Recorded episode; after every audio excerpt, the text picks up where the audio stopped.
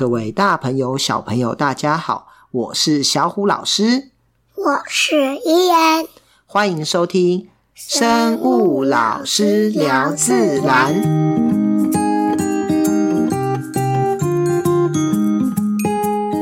小故事谈生态。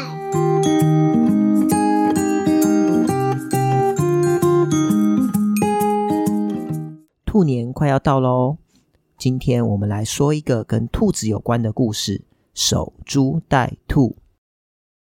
在很久以前，有位辛勤的农夫，他拥有一块很肥沃的田地。他勤奋的经营着这块田地，每天一大早一天亮就起床，扛着锄头到田里耕种，直到太阳下山了，才又扛着锄头回家。一年四季，从来没有间断过。正因为这样认真，将稻田整理得非常好，一颗颗稻谷又大又饱满。有一天，他正在田里耕作，突然一只野兔从草丛中窜了出来。野兔看到有人而受到了惊吓，慌张地拼命奔跑，一不小心撞在田边的树干上，当场死亡。农夫放下了手中的农活，去捡起兔子，高兴得不得了。今天的运气真是太好了。他拎着兔子一边往家走，一边得意洋洋的想着：要是我每天都能收获一只兔子，那以后就不用这么辛苦的工作了。第二天，农夫照旧到田里工作，可是他不再像以往这么专心了。一边工作，一边望向草丛里，看看会不会再跑出一只兔子撞到树上。就这样，他心不在焉的工作。该耕的田没有耕完，该做的农活也没有完成，直到天黑也没有看到兔子跑出来。他很不甘心的回家了。第三天，农夫已经完全没有心去耕地了。他干脆把农具放到一旁，坐在树旁边，痴痴的等着兔子跑出来。就这样，一天又一天，田里的农作物都死掉了，还长满了杂草。然而，再也没有兔子撞死过。守株待兔的“株”指的就是树。其实，野兔撞死在树上是一个非常偶然的事情，它并不意味着别的野兔也一定会撞死在这个树上。所以，我们用在“死守旧规，不知变通”。后来的人也将“守株待兔”这个故事。比喻一些想要不劳而获的人，或是等着目标自己送上门来，有等待埋伏的意思。兔子是哺乳纲中兔形目兔科的动物。一般我们常见的宠物兔都是由穴兔（洞穴的穴）被人类驯化而来的。一般我们会作为宠物实验、食用或是毛皮来使用。兔子主要是草食性的动物，偶尔也会吃肉补充蛋白质哦。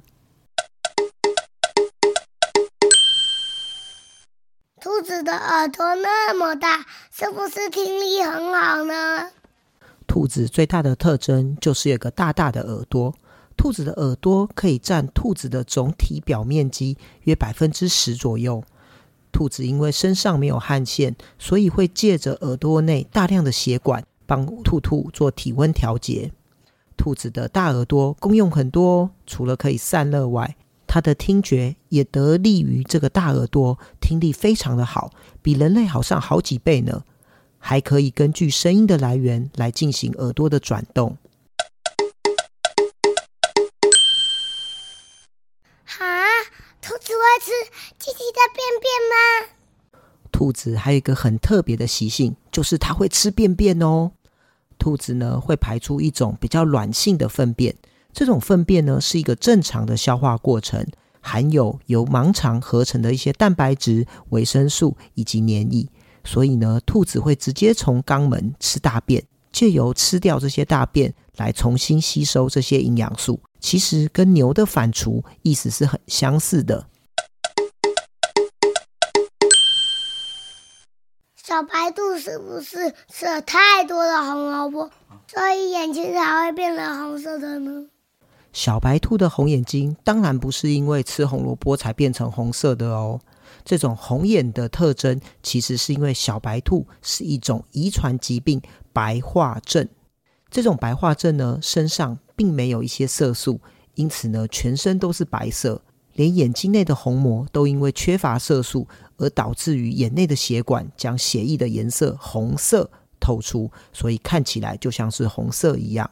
其实不只是兔子，像是老鼠啊、蛇类啊，甚至人类都有这种白化症白紫的现象。而为什么我们会有白紫的小白兔呢？这是因为在科学或是医学的实验观察中，会比较清楚、比较容易观察。像是小白鼠也是一样的道理哦。可以养兔子吗？有什么特别的注意事项？兔子呢，是除了猫狗以外最多人饲养的一种宠物。很多人会说，兔子爱吃红萝卜，不能喝水，也怕水。可是呢，这样子的养兔子的方法根本就是错误的。因为兔子不但需要喝水，而且也不能吃太多红萝卜哦。兔子爱吃红萝卜，是因为卡通的误导。对兔子来说，最重要的食物其实是牧草，而饲料为辅。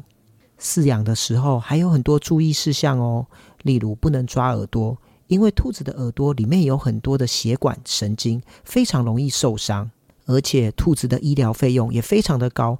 还有兔子有磨牙的习惯，所以呢，有时候会咬坏东西，甚至破坏家具。我们在饲养之前都要好好的思考。而台湾呢，宠物兔的遗弃也非常的严重，许多饲主呢，在没有考虑之下就轻易买回来饲养，结果养一养不想养了，就轻易的弃养，这样是非常不好的哦。台湾也有一种原生的兔形目动物哦，叫做台湾野兔。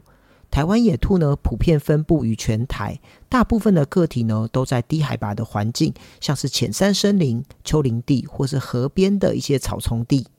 虽然宠物的兔子跟台湾的野兔外观很像，但是其实它们的关系还蛮远的哦，也不能互相交配产生子代。那它们呢，是夜行性的动物，黄昏以后才会开始活动，以植物的嫩叶或是茎以及谷类为主食。虽然台湾野兔的数量不少，但是要看到它们也不是那么容易。小虎老师也只看过一两次而已。原因就是因为它们除了是夜行性动物以外，而且它们生性机灵，只要有听到一点点的声音，就会躲入草丛中，因此不容易观察到。它们的天敌主要是一些猛禽，还有一些野狗。当然，人类也是它们很重要的天敌。听说澳洲的兔子很多，造成了很多的麻烦。野兔的问题对澳洲来说真的很头大。也是一个外来入侵的活教材，因为呢，兔子非常的会繁殖。兔子呢，只要四到五个月的时候就可以性成熟，怀孕的期间大概一个月，一次可以生四到十只。在一八五九年，澳洲还是英国殖民地的时候，有农夫因为打猎的需求，引进了十多只的兔子。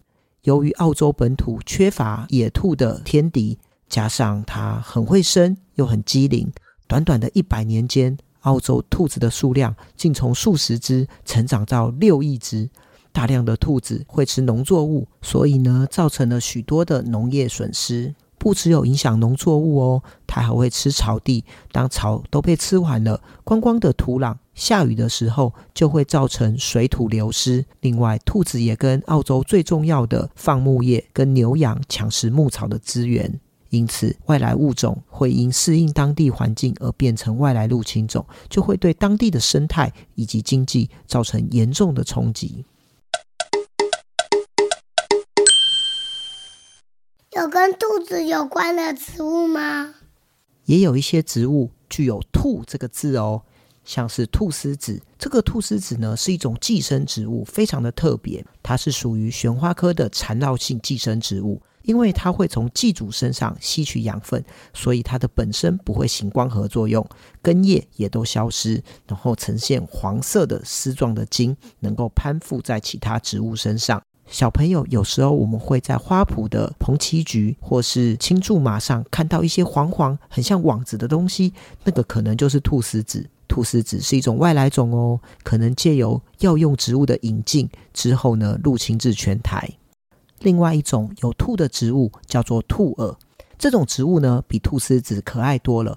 它是景天科的一种多肉植物，它非常的可爱哦。因为它的造型像是兔耳般，所以呢，我们叫它兔耳。它其实广义上就是一种仙人掌。小朋友不妨呢到花市去看看，兔耳真的很可爱呢。伊恩哦，老师问你哦，你知道明年是什么年吗？知道。是什么年？兔年。那你有看过兔子吗？有。嗯，有。以前在。农场有看过观光农场。那兔子最特别的是什么？嗯，它跳得比较快，但是袋鼠也跳得快啊。哦，袋鼠跳得更快。但是我觉得兔子比较可爱。那，兔子最大的特征是什么？耳朵。有什么？大大的耳朵。好来，那你要不要说说看今年的目标？目标是什么？就是你也可以吃饭好好吃啊，乖乖听爸爸妈妈的话啊，哦，那我想要，好学生。我想要的是，我表现变乖，我因为我这样子就可以拿到红包钱或是圣诞礼物。然后，那你的红包要买什么？嗯，还没想好了。或许我可以拿变形金刚。哦，变形金刚哦。那你要不要说说看兔年的吉祥话？新年快乐！祝大家平平安安，大吉大利，好运旺旺，平平安安，步步高升，好彩头。好。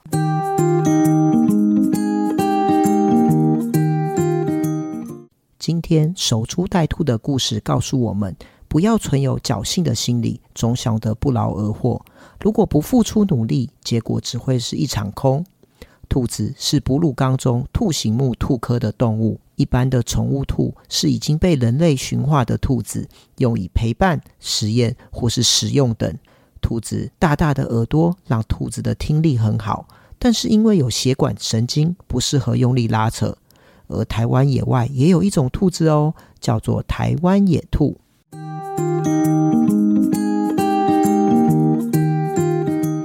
我是小虎老师。我是伊恩，我们下次见喽，拜拜。